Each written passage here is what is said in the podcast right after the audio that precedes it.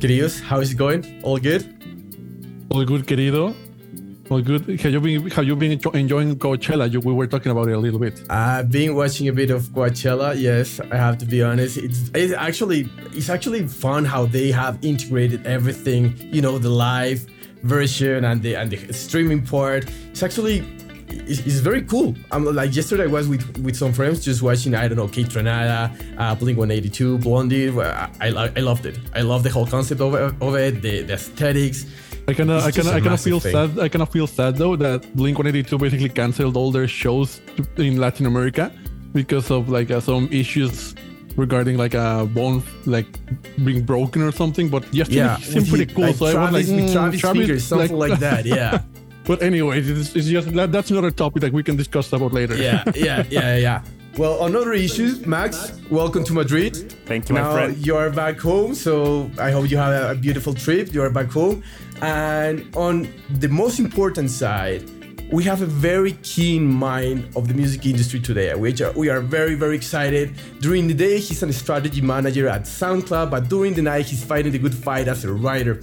Back in the day, he used to write for Music Business Worldwide, Pitchfork, New Yorker, Rolling Stone, and now he's the founder of the newsletter Penny Fraction, which he's been running since 2017. And this is an issue that is being delivered to over 4,000 people across the industry every week.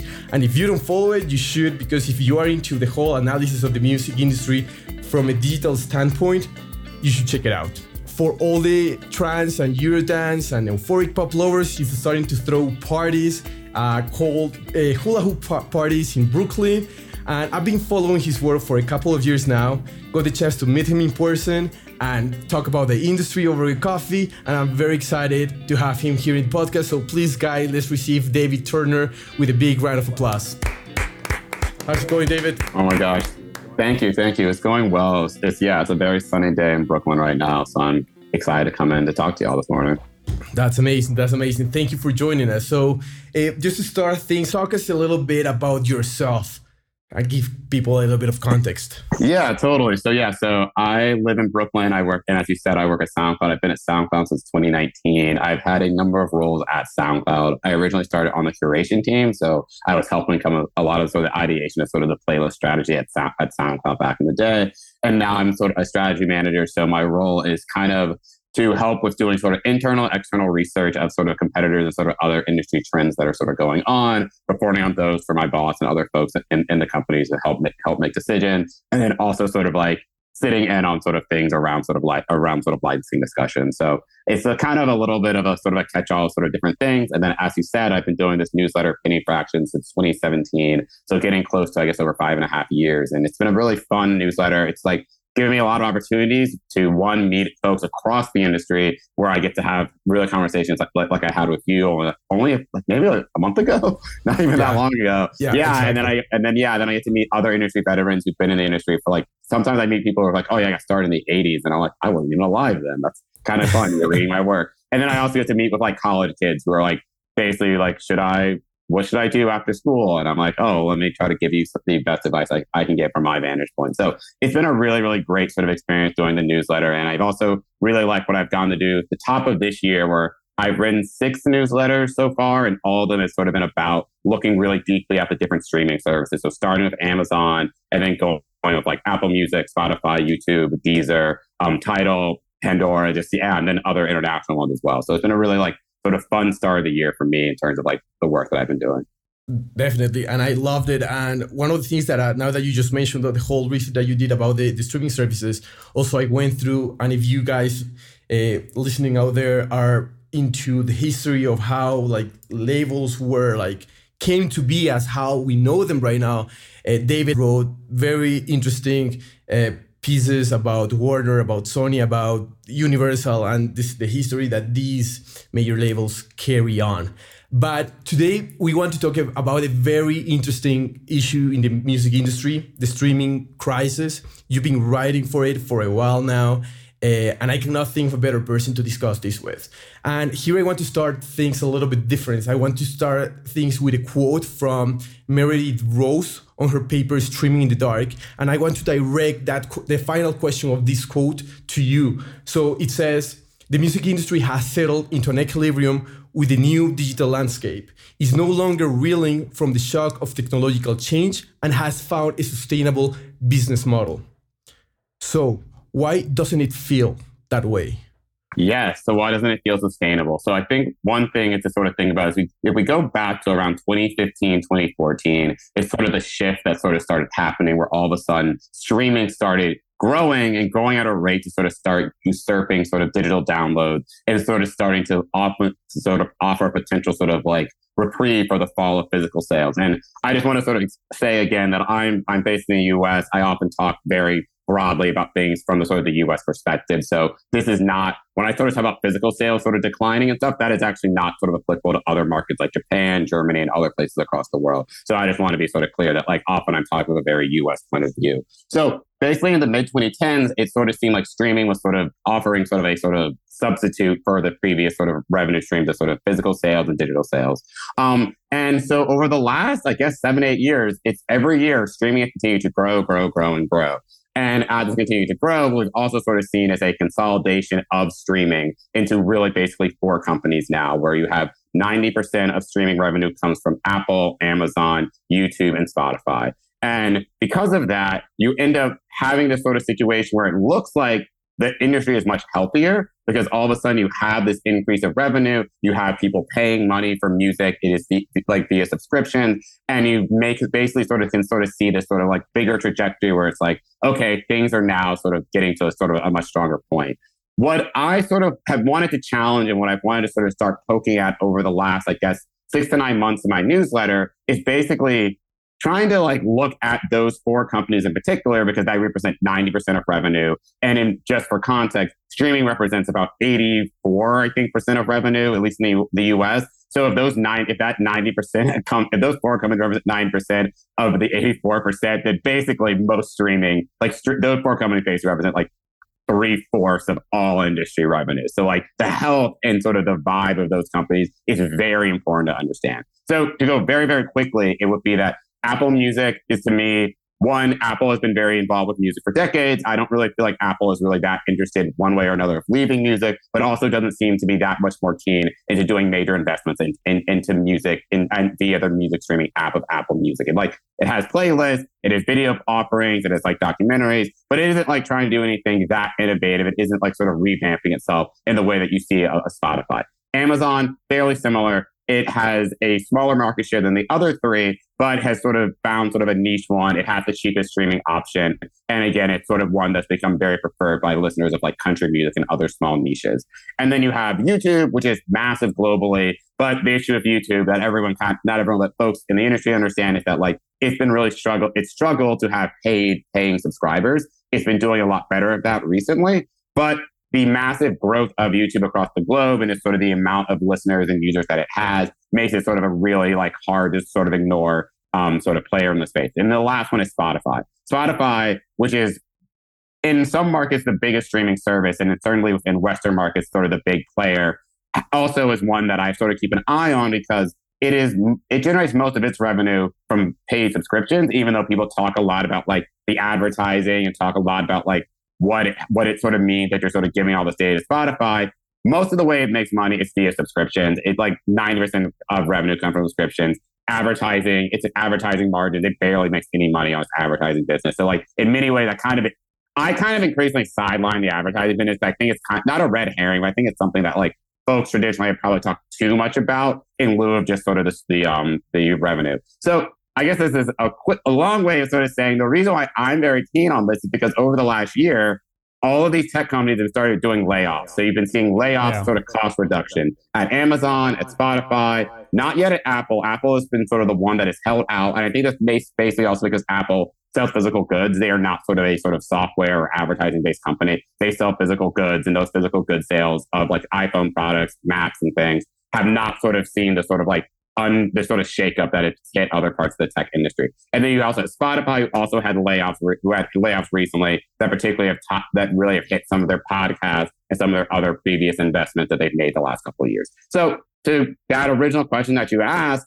why I sort of started raising some more questions and talking about the sort of like scarecrows of a crisis in music streaming is because I sort of see that there is a increase of like instability within these four major companies. And I don't think that that means that stream that music streaming is about to go away or that folks are going to be less interested in it. But as you sort of see more instability in these companies, and if you see a slowing growth of streaming in, in matured West, Western markets, and you're sort of seeing that growth also sort of not be actually sort of fulfilled in sort of non-Western markets, particularly in Africa and the Middle East, it sort of makes me kind of question a little bit of the narrative and sort of the like the sort of the um, business sort of case that the industry has made, be it the major labels or the streaming services themselves over the last decade plus.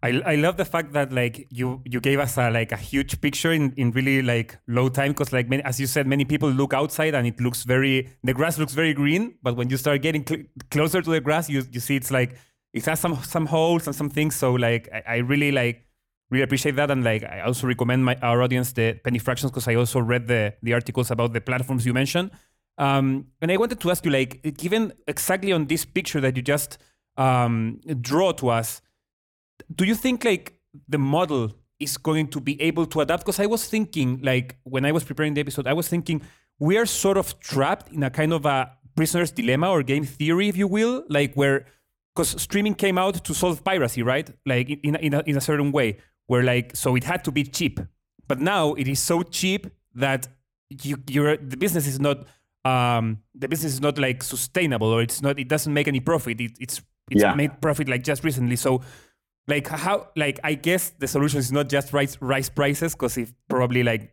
people will unsubscribe or anything so the question is like do you think the model will be able to adapt or or how will it, will it evolve do you see the model like itself surviving in the in the music industry itself yes so i think what's interesting i think this is actually something that market by market i think we're going I think ultimately, market by market, we're going to start seeing more shakeout and a little bit more changes. So one thing with Spotify is if you look at Spotify sort of quarterly report, like sort of quarterly earnings, they as a business should be profitable and could easily be profitable. The way that you make Spotify profitable to give unsolicited consulting advice to Spotify sure. add, is you just cut sales, you cut sales and marketing, you exit out of basically a third of the markets that they've launched in recently and you probably just try to slightly change up your licensing deals. And that's basically it. And you have like a fairly profitable company because Spotify, again, for, just for clarity, is that in the United States, in in the Nordics, in the Nordics, in the UK, in Western Europe, and I think in probably a probably a decent amount of Latin America as well, they have enough subscribers to sustain the business. It is what Spotify's issue to me the last couple of years has been they've kept expanding. And, again, this has taken two fronts. One is the podcast, where they invested a billion dollars, over a billion dollars into podcasts that get people like Joe Rogan, Michelle, like the the Obamas, the Mark, like Meghan Markle from like the UK, and they've also bought like a number of like different startups. They've been like hundreds of millions on different like um startups in that space. That's like a lot of money that they spend that I have yet to see the return on. And obviously, you make you invest money to make money down the line. You don't expect an investment of that to turn over immediately. But if I just sort of look at their finances, I'm like, I don't believe that some of these prospects are working. I actually just saw a story earlier today that Heardle, uh, uh, an app that they bought that's like a, uh, like a, a music game where you would guess a song. They already shut that down. And they've also like shut down some of the podcast stuff they bought. So it's like, why did you buy this? And then ultimately shut it down within like a year. Like uh, you just wasted money. Like it's not even like a you clearly wasted money. You made a bad investment. So I think in that sense, Spotify, if it made a few tweaks, could be functional. And also the ads business for streaming services is one that I, I guess I have like a few like more aggressive opinions where I do think that it could be more better refined and a little and be a bit more frictive and try to push more people to subs. Also, you mentioned raising prices. I think raising prices is ultimately in markets that can do it and that can afford it will need to do it. That will have to happen at some point as well. So that is to say that I think like in certain places, I think streaming can work and will ultimately be the thing that continues to exist down the line. I think in other markets, I'm a little bit more unsure. So I listened to a podcast earlier this week that was by the Economic Times in India, where they basically asked the question, will streaming survive in India? And I thought it was a really good one because this is something that I've noticed when I've been looking, doing more research into into more like Middle Eastern and more like sort of Southeastern sort of streaming platforms, and just kind of noticed I was like, these don't make money. They don't seem to also have that high level of like user base. Like they don't seem to have like attracted enough users to justify the amount of money being thrown into them. And also, again, when similar tech companies across the globe are making these cuts and looking at their budgets, part of me kind of wonders, I'm like, is it really worth it to keep investing like tens of millions of dollars or hundreds of millions of dollars into these companies where it doesn't seem like it'll be possible to really like make this work in these particular markets. And it may just be that there may need to be a different rethink of how digital music is going to work in these other places. So that's kind of like my like sort of like sort of short answer to. I guess it wasn't that short, but to, to answer your question. And just to follow up on what you were saying and, and to expand, because it's not about pointing fingers here to the people out there that is listening to us. It's, it's about finding the whole, how, how the whole structure, getting into the pipes and, and, and looking for uh, where the things are getting stuck. And when you mentioned about the, the, the investment side that Spotify did on, on podcasts, what I felt at that moment, I was thinking like, what are they doing? What are they doing? Because they are so close to music. Uh, that they can actually jump over the middleman, which in this case would be the major label. Mm. But that was back then when I was having a, a, a, whole understanding of the industry. But now, when I look back, I, I feel that they were trying to get out of the stronghold from the major labels when it came to licensing because major labels they have like a non-fungible token music is a non-fungible token because if you want to listen to, I don't know, Lizzo, you cannot get another Lizzo. You have only one music from Lizzo, right? Yeah. So you kind of have a certain specific monopoly that, and, and you have advantage. You have a strength. You have a, uh, the, the leverage to actually force uh, the license over or, over uh, the DSPs. And what I've been reading is that sometimes when DSPs go and, and license, if there is a surplus, at the end, the label is the one who takes the surplus from the DSPs. So, just to expand the conversation that you were uh, mentioning right now, yes, the, the DSPs are trying to look into different ways of finding, uh, not relying only on, on, on music. TikTok started doing it very recently which by the very end it seems like okay you are losing focus from the important thing which is music but i feel that they are only staying quiet just to lose that stronghold and have yeah. a little bit more of space to breathe when it comes to finding profitability yeah so it's it's funny because i think narratively that makes sense because i just think that like Okay, so I guess this is kind of funny, and I guess and I and I guess I kind of have like a hard time squaring the circle a little bit. So as a streaming service, it looks really bad if like two thirds or seventy percent of your revenue goes to something that you can't that you hmm. have to always give. That just is a really bad business. It's just like one that doesn't look like one that people would like to invest in. But I don't know what the other option is in terms of the streaming platform because I don't. So I, Spotify briefly tried to do distribution. Um, and that kind of got like sort of like pulled pulled from under them. Also, just music distribution is not like that great a business. There was a story in Billboard maybe four or five years ago at this point that talked to a lot of smaller distro services and basically pointed out that it was like a fairly like low margin business. It wasn't like one that was like super sort of profitable and was one that inquired like required a lot of investment. And it really wasn't clear that like it worked well because like if you're distributing music and ultimately you aren't getting the Taylor Swifts of the world and you're mostly just getting a lot of sort of like bedroom producers, eh, you're just not going to end up you're not going to end up making that much money. And then as you have more and more companies in that space, the va- the cost that you can charge those people to distribute their music is going lower and lower and lower. So it makes it even harder to run that side of it. So that's like one like theory that was thrown out there that Spotify tried that got pulled back.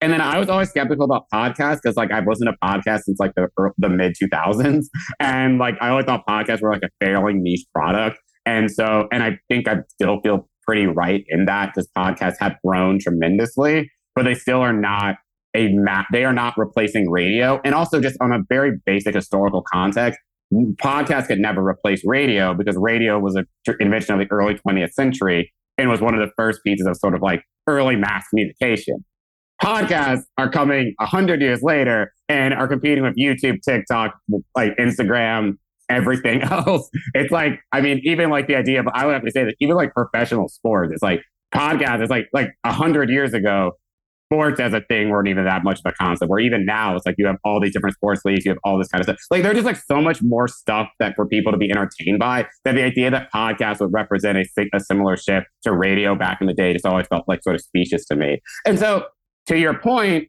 I found it really hard from the DSP point of view to figure out what those other options are for businesses that are not aligned directly to licensed content. You can look at ticketing, but again, ticketing is pretty um it's pretty consolidated. It's pretty consolidated. You could look at merchandise. Again, merchandise has there are already plenty of businesses that do merchandise. You can look at more stuff like Patreon and, and Spotify recently announced some kind of deal with Patreon, like some kind of partnership with Patreon. I wasn't 100 percent sure of what that meant, but it's like Patreon. I was just looking at this the other day. Patreon's like rev- like the amount of money Patreon is generating. I think peaked out like somewhere last year like at least according to some of the charts I was looking at, it seemed like they had like the revenue that they were generating was peaking last in the summer of 2022.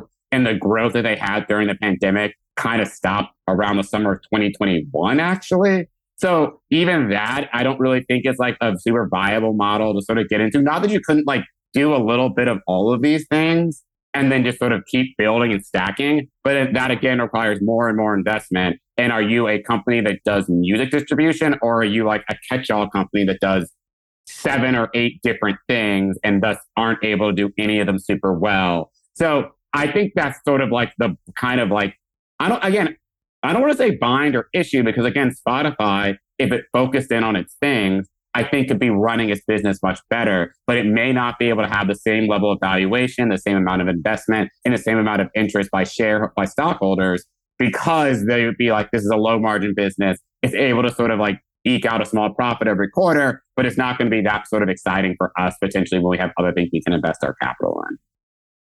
Definitely, and I think that we we have we have seen how like these different kind of content are now like impacting directly to like major labels, for example.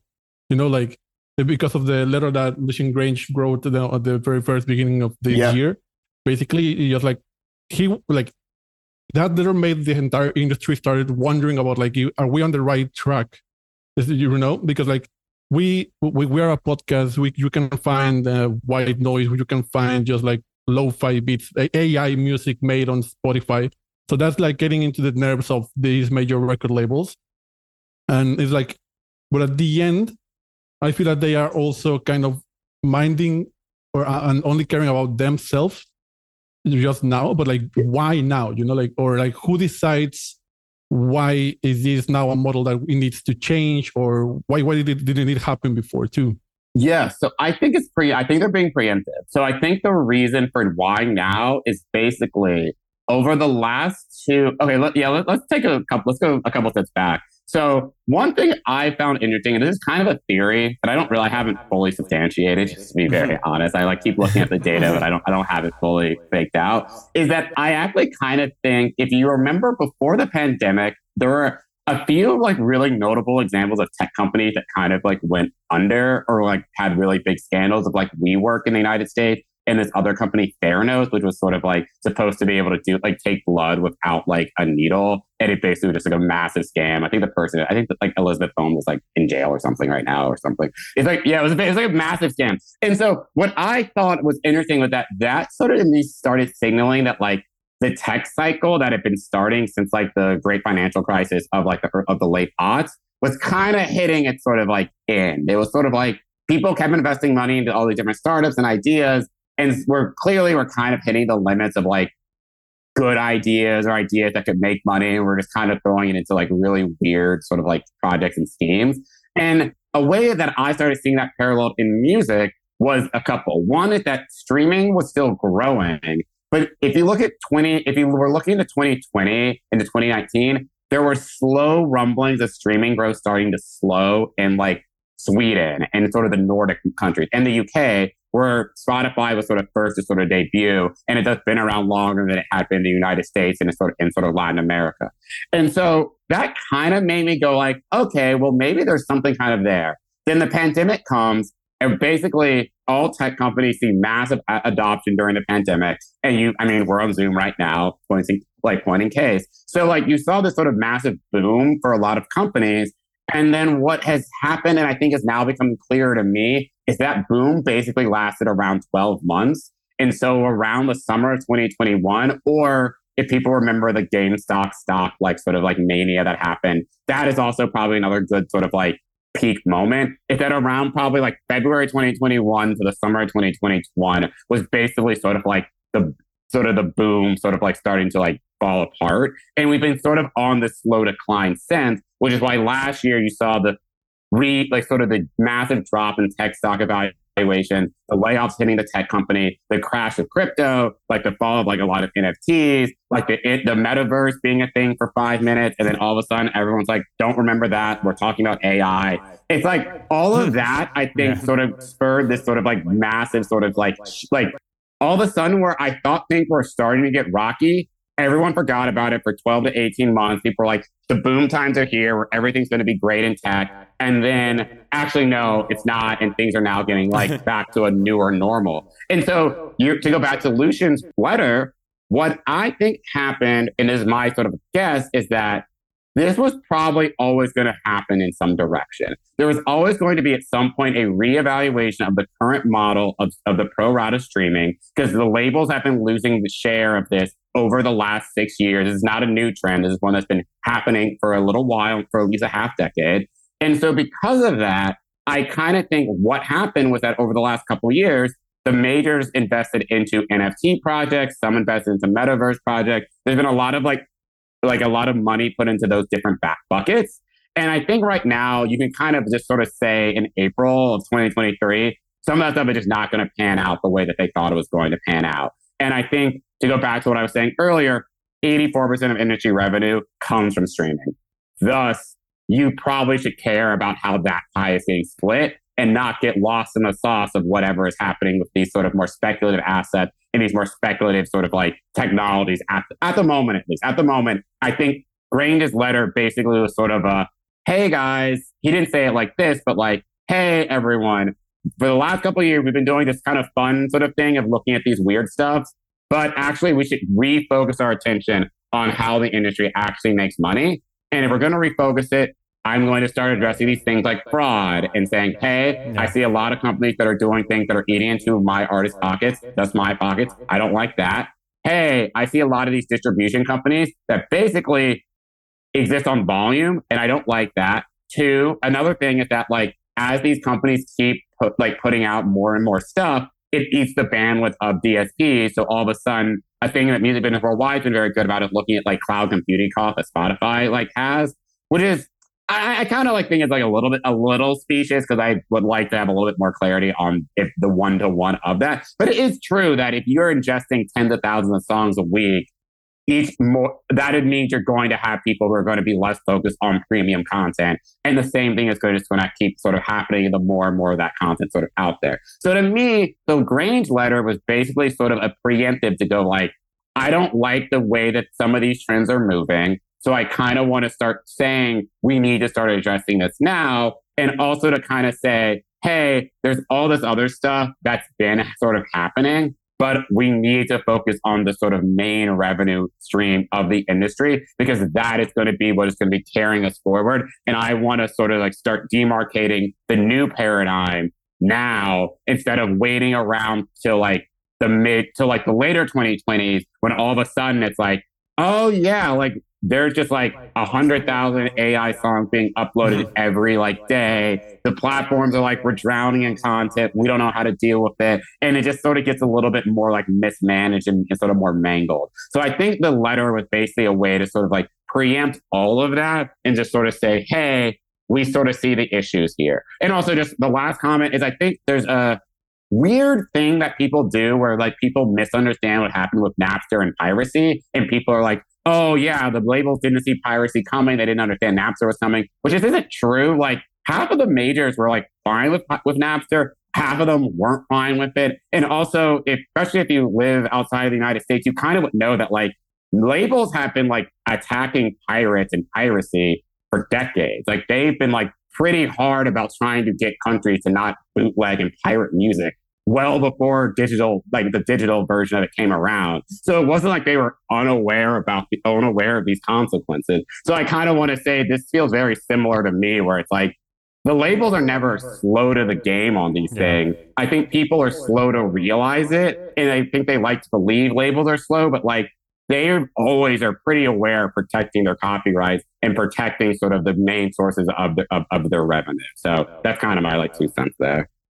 Absolutely, because like um yeah, like as you, as you correctly said, everyone should care how the pie is going to be divided, and labels for sure are going to be the first ones to see if rules are going to change or how they are affecting them. So uh, like we wanted to like I wanted to dive a little bit deeper in like you, you mentioned a little bit about about streaming frauds because like mm. regardless of how the pie is going to be split today we all know we have a, a pro rata model yeah. and like we know it's, it's divided on, on amount of streams. So like there there are incentives for people to fake streams or to so regardless of, of how you uh, divide the pie because I saw someone suggesting like let's let's instead of saying per stream let's pay per minute. But then you could upload 20 minutes of white noise and then there, so there's always going to be some way of tricking the system. But we, I wanted to ask you like right now and we wanted to know like your view on like the current state of streaming fraud with the model as it is because like I read an article and I can I'm gonna be completely honest. I can't remember if it was in penny fractions. I don't oh, remember yeah. though. I don't remember though that like penny fractions uh, warned of this issue long, long time ago before it raised like up the water. I'm I like I'm a, I'm a witness of that. But I don't remember. Like I read an article that said that maybe streaming like the fraud was around ten percent of all streams were fake, something like that. So yes. I, I wanted to know like your your a big picture of how you see it on the nowadays model and, and current industry fraud is so interesting because I feel like I have like a very uh, like probably like a slightly peculiar take on fraud, the same as a peculiar take on piracy. Um, so two, one, so yes, the the number that is sort of bandied about varies. I think France.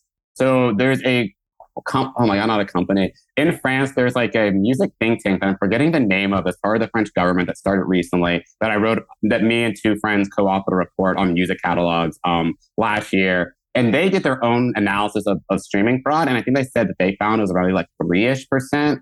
But I know that there are others that have said closer to 10%. I've heard like basically everything between like three and 10. Basically, it still amounts to like hundreds of millions, hundreds yeah. of millions of dollars. So it's just a significant amount. So I think the issue of fraud takes so many different forms because sometimes you have like basic streaming farms where people basically just make accounts, stream a song a lot of times, and thus they sort of like and to your point, the pro rata market share, they just end up eating a bunch of market share via that. That seems pretty like like pretty black and white. That's not great. You don't want to sort of see something like that. But you also there have been numerous stories about how major labels have also done streaming fraud of where I think it was I think Bloomberg even mentioned it. They were like, yeah, artists like Blackpink, the really big like K-pop artist, or they mentioned like a really big like Indian artist who also like sort of had fake streams. So I think that it is certainly not like and it, oh, and also another thing that I sort of sometimes want to always mention is that like streaming fraud, like I think of like K-pop stands, like when I've been like I've been given some like docs where like it's the internal like like um messaging for like BTS fans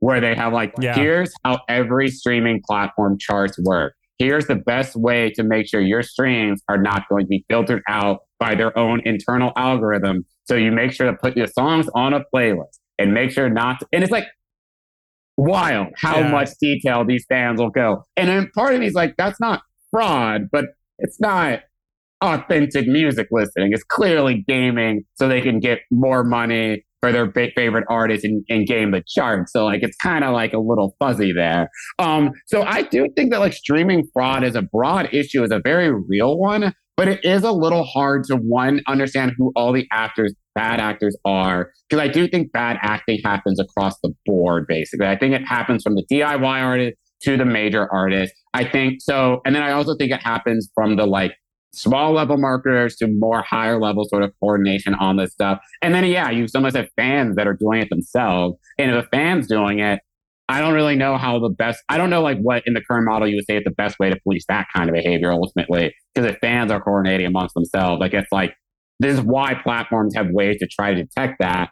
But if they themselves are trying to assert that, you just kind of sort of a constant sort of like um, cat and mouse sort of game there. So I think that it is like a very real issue. I think to me, the solution, if there was going to be one, would be some kind of sort of more like government mandate or sort of regulation yeah. around it.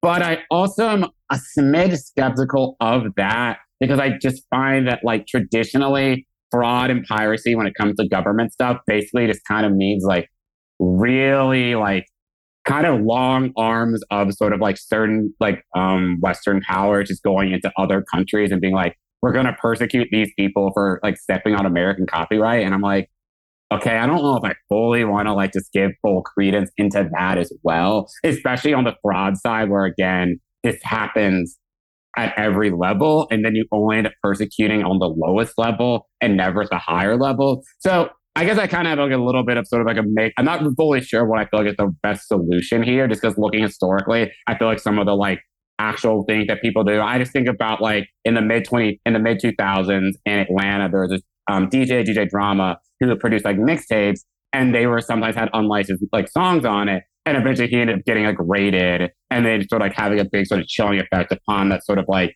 mixtape industry, that sort of underground mixtape industry, especially in the South um, and like sort of I guess like the north, like sort of more of the west the south and the south, the east. Sorry, the southeast and the east of the United States, like sort of mixtape culture, and that's like I don't want that either. So it's kind of like a little hard to know like fully like to me like what is like the best step for it. But I do think it's something that as an industry there should be more discussion about. I think it should be much more clearly articulated out in the open at like yes, piracy is happening. Yes, if we can identify the bad actors, we should be doing that. And there should be more kind of like cross collaboration, especially amongst DSPs themselves, to talk about the issues that we are sort of seeing. Because it, because because like fake streams doesn't behoove a DSP really. Like it doesn't, that doesn't really help a DSP to have fake streams on the platform. And it kind of actually adds like some illegitimacy to, to the platform where it is basically only of interest to the artists, songwriters, the labels, marketers, like to everyone else, there's a benefit, but the DSPs, there's not really one. So maybe it's again like something where it's like DSPs and maybe governments need to have more like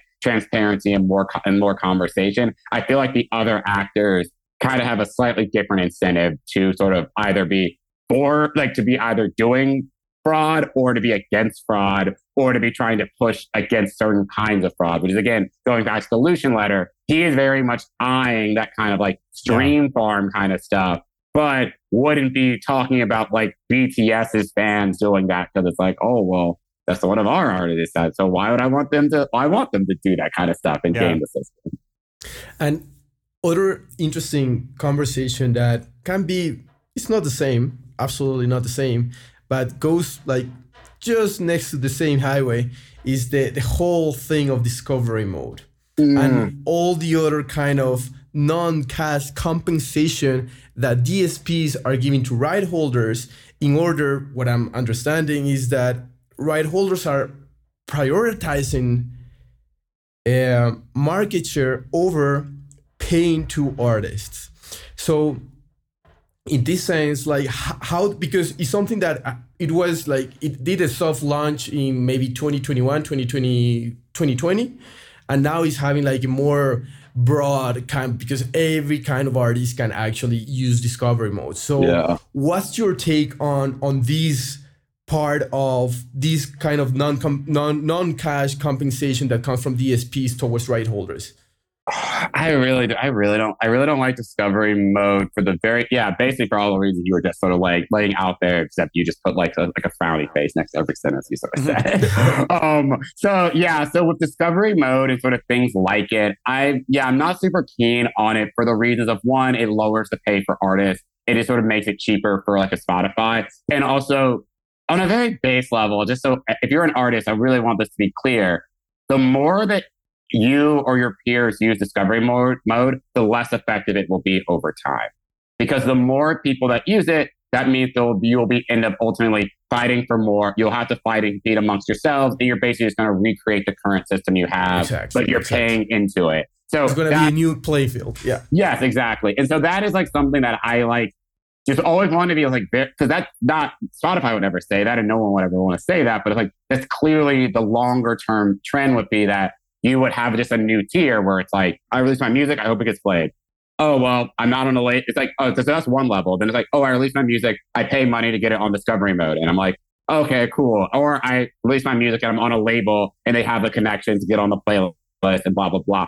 And so like you have these just new tiers, but ultimately that like middle tier is going to be the one where like, oh, actually, I may need to pay more for Discovery Mode Plus Plus to actually really get it juiced into the actual recommendations for the people. And then now you're just sort of like creating more layers of stratification than already exists now. So I don't really like it. I don't like it for that reason. I also just don't, I think for like artists, especially whenever you hear an artist say that like this worked for me or this is beneficial, part of me is just always going to be immediately skeptical because I'm just going to say like, yes, it's working for you now because you're at the beginning of the thing not the end of, not the five year down the line version of it, where it's not going to be as effective. And you can just even immediately kind of tell, just if you think about it, it wouldn't be as effective because if you're like, I use discovery mode, if all my five friends used it, immediately you would kind of go like, oh, well, obviously, wait a minute. If you used it and I used it and they used it, then yeah, I guess I probably am not going to get as much out of it because that song that's going to be going to that person all of a sudden is four other people that have that are competing to sort of get in that slot. So I think discovery mode also is interesting because it's something that in the United States, um, the United States House or the lower the lower body of our government has taken a slight interest in. So I actually think even the House member that represents the the um, area where I live has signed like a letter to sort of ask Spotify like, hey, what's going on for discovery mode? Because from their point of view, it looks very much like payola in a very pay for play type situation. So I think it's, I understand why Spotify as a business, again, wants to try to find an additional revenue stream. And this is one that basically opens it up to their entire artist base to pay them more money to promote their music. That makes a ton of sense business wise. But I do think it is one that for the artist, does not have a lot, of, will not have the benefits over time. And then I think even as a company for them, I think it's going to potentially run into sort of more regulatory concerns that like you could just avoid by not doing the entire project. And It feels like one that like could hit that sort of buzz saw of sort of government concern pretty easily. And also people don't people like Spotify as like a platform and as like a thing to listen to music, but I don't think people are like that attached to like Spotify as like a brand that they wouldn't be like, oh wait, if my favorite artist is testifying and saying that this is hurting them, I don't think that I don't think that the loyalty will all of a sudden defer back to Spotify and in government and also in the United States again for context. We have like a pretty high level right now of animosity towards all tech companies, and especially anyone that are not in the U.S. So like, I think that that's something that like they may end up being like poking something that may ultimately not be to their advantage in the, over the longer term. Even if in the immediate, it makes a lot of sense. I think that like with all these DSP and discovery modalities need to be aware that well they need to be first of all like smart and how to use these new tools because like for the majority of artists and I'm talking about independent artists or like emerging artists, it's already like super difficult to get uh, an income out of streaming. Like super super difficult. Like you need to have like thousands, thousands, thousands of streams just to be you have to see some like some money entering into your bank account.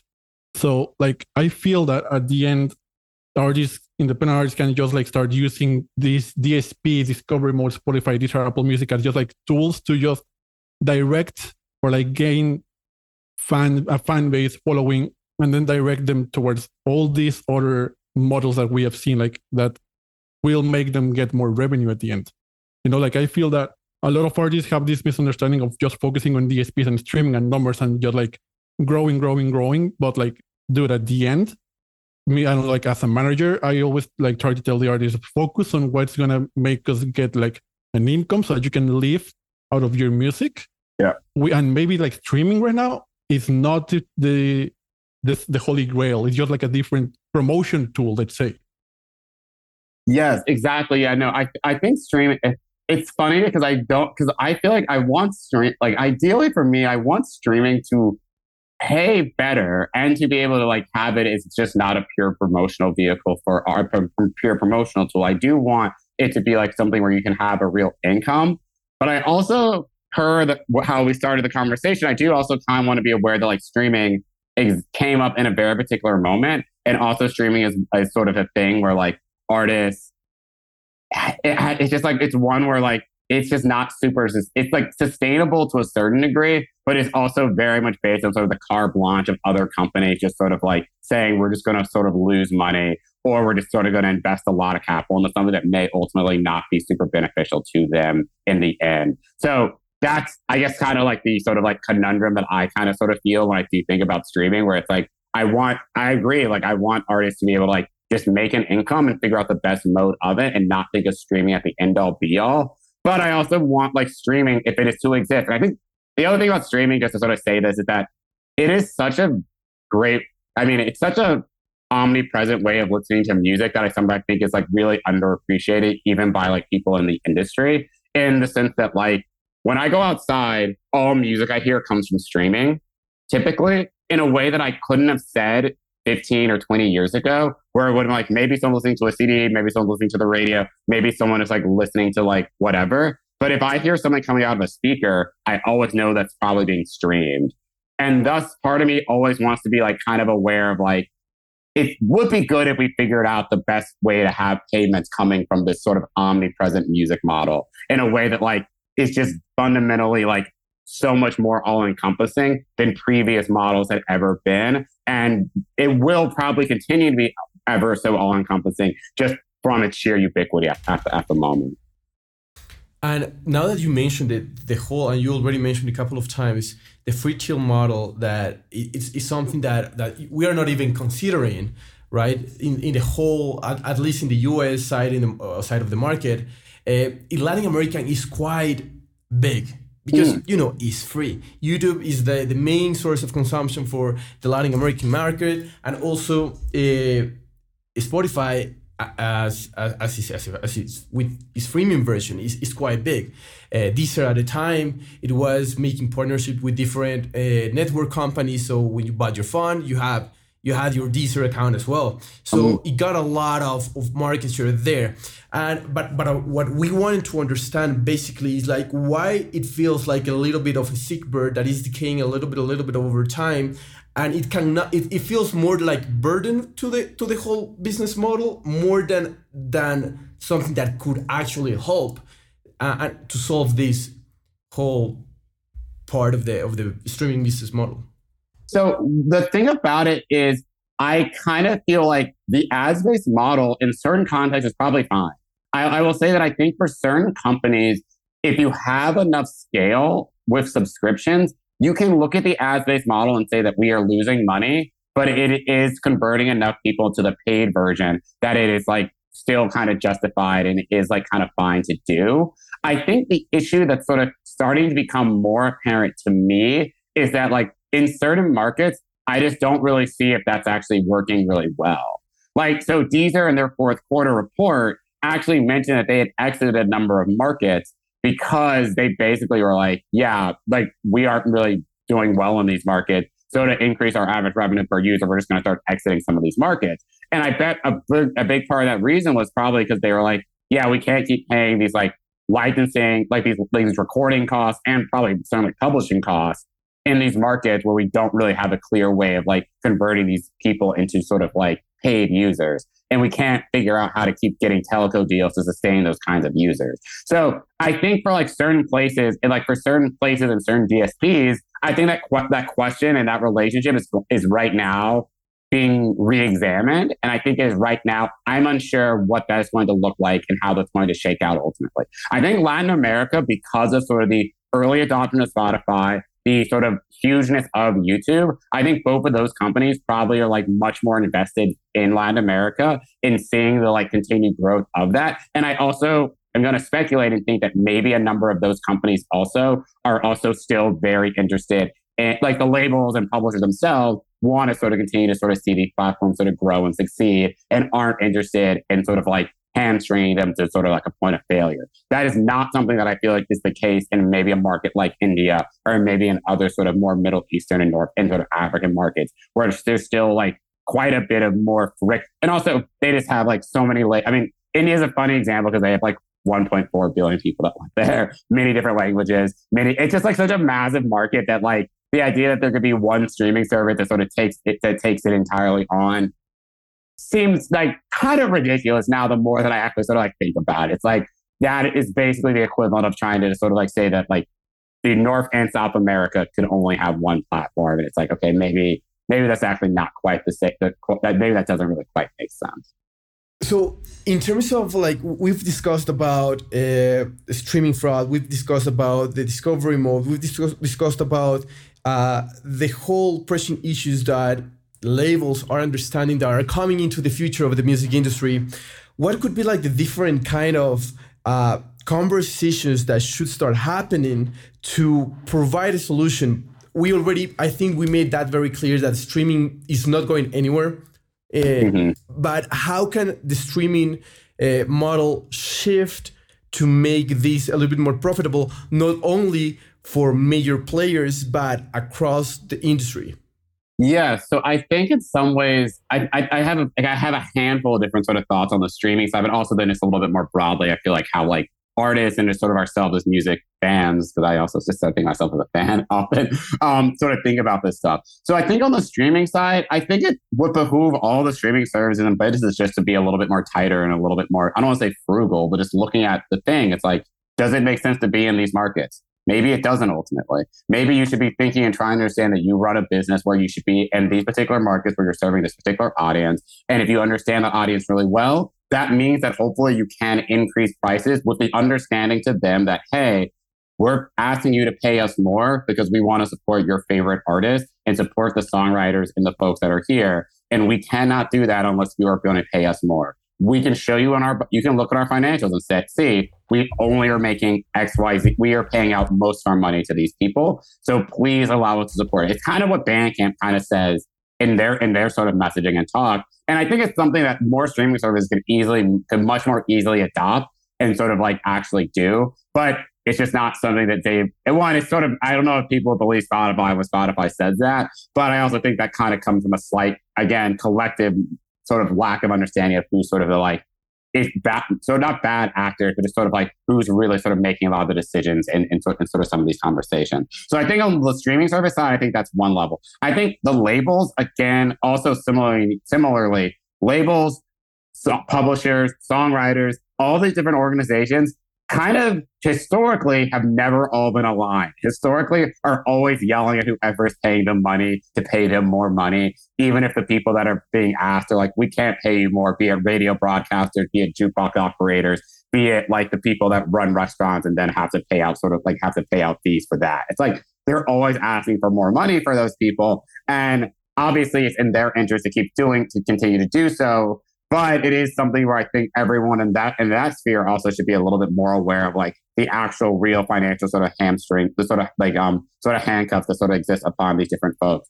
And then I think a little bit more broadly to take one step back, I kind of do think that we need to also understand that like if over 80% of revenue comes from one one part of the business, how do we have other parts of the business that are sort of like one sustainable and ones that maybe aren't so like locked into only a handful of firms. This is kind of why, like in some ways, I really get excited when I see physical sales. I do like buying merch. I do like buying things. I do like spending money on music in ways that are not so immediately like tied to like the streaming economy and, and it go and it has to be filtered through those companies. I just think that that is something that like if that was more robust, I think that would be much better. This does not mean, and I just, I, I know saying this is going to be a slight, not controversial, but like definitely run against some thoughts. It's like, I don't know if that actually means more Patreon subscriptions or more like Twitch like things. I think that kind of model is a good one and can be beneficial in certain contexts, but I actually don't think it fully makes sense. I think the subscription alone ignores the fact that like newspaper subscriptions work because there's subscriptions and also advertising and also they serve a very particular market. And even magazines it's like magazines you pay for the subscription but also there's big glossy advertising. Also sometimes they host events. Sometimes they have like vacation like um sort of like cruises and stuff that like magazines sponsored back in the day. It's like there are like most businesses don't operate with a single like revenue source. Like having a single revenue source for a business, it kind of doesn't make sense. And as like an artist having a single revenue source, especially if it's coming from one particular company, is a really dire situation to put yourself in. There's a reason why if you like go to work and you only have one job, the over the centuries, the sort of like solution to that often is people like unionizing and doing stuff like that because they're like, oh wait, I need power and voice in my workplace. I have to do something kind of like that. And so I think that as like an artist or whoever, you should not be throwing and casting all your lot into one basket.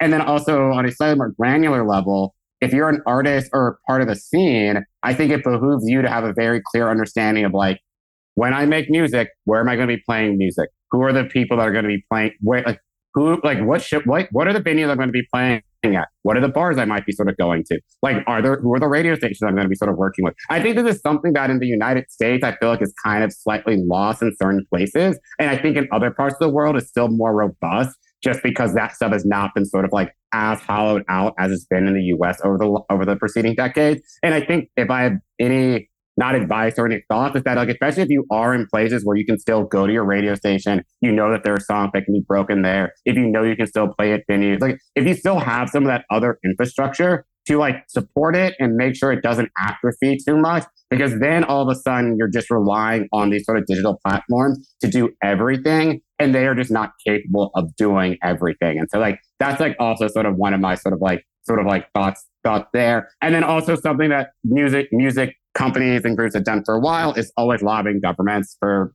for benefits in all kinds of different directions, be it tax breaks, be it better, better like sort of like copyright things. If you can't tell, I've been reading a book on the history of American copyright early this morning, so I've been in the front front of my head. Um, but it's like they got like labels and publishers, especially in the U.S., have been like constantly litigating copyrights for over a century. So I do think it does behoove, I do think that's why it always behooves artists, managers, or whoever to have their own organization, to have their own trade, like trade groups, to understand sort of the broader sort of environment. So you just aren't alone in this. I think my like, one of my bigger things over time is just sort of realizing that like having all this technology at your fingertips or just like on your singular phone makes it so you feel like, oh, I can all of a sudden make a pop song and become a big artist just via my phone.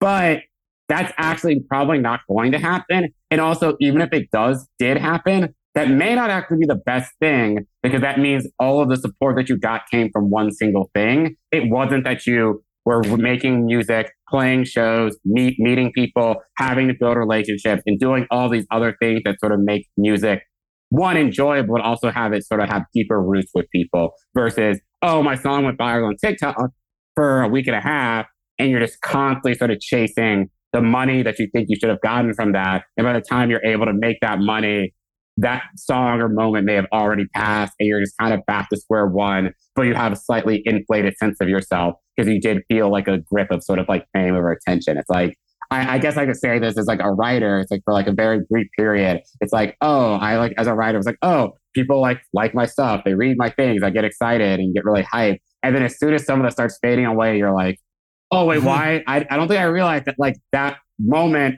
doesn't keep going. It's like those are small windows, and you can either capture those windows really well. And artists like again, sorry, my last example is like there are artists like The Weeknd. So The Weeknd is an artist who's massively popular, but The Weeknd has been massively popular for almost, for like five or six years before he even had a number one song. Like he was selling out, are- he was selling out like basketball arenas before he even had a number one like hit.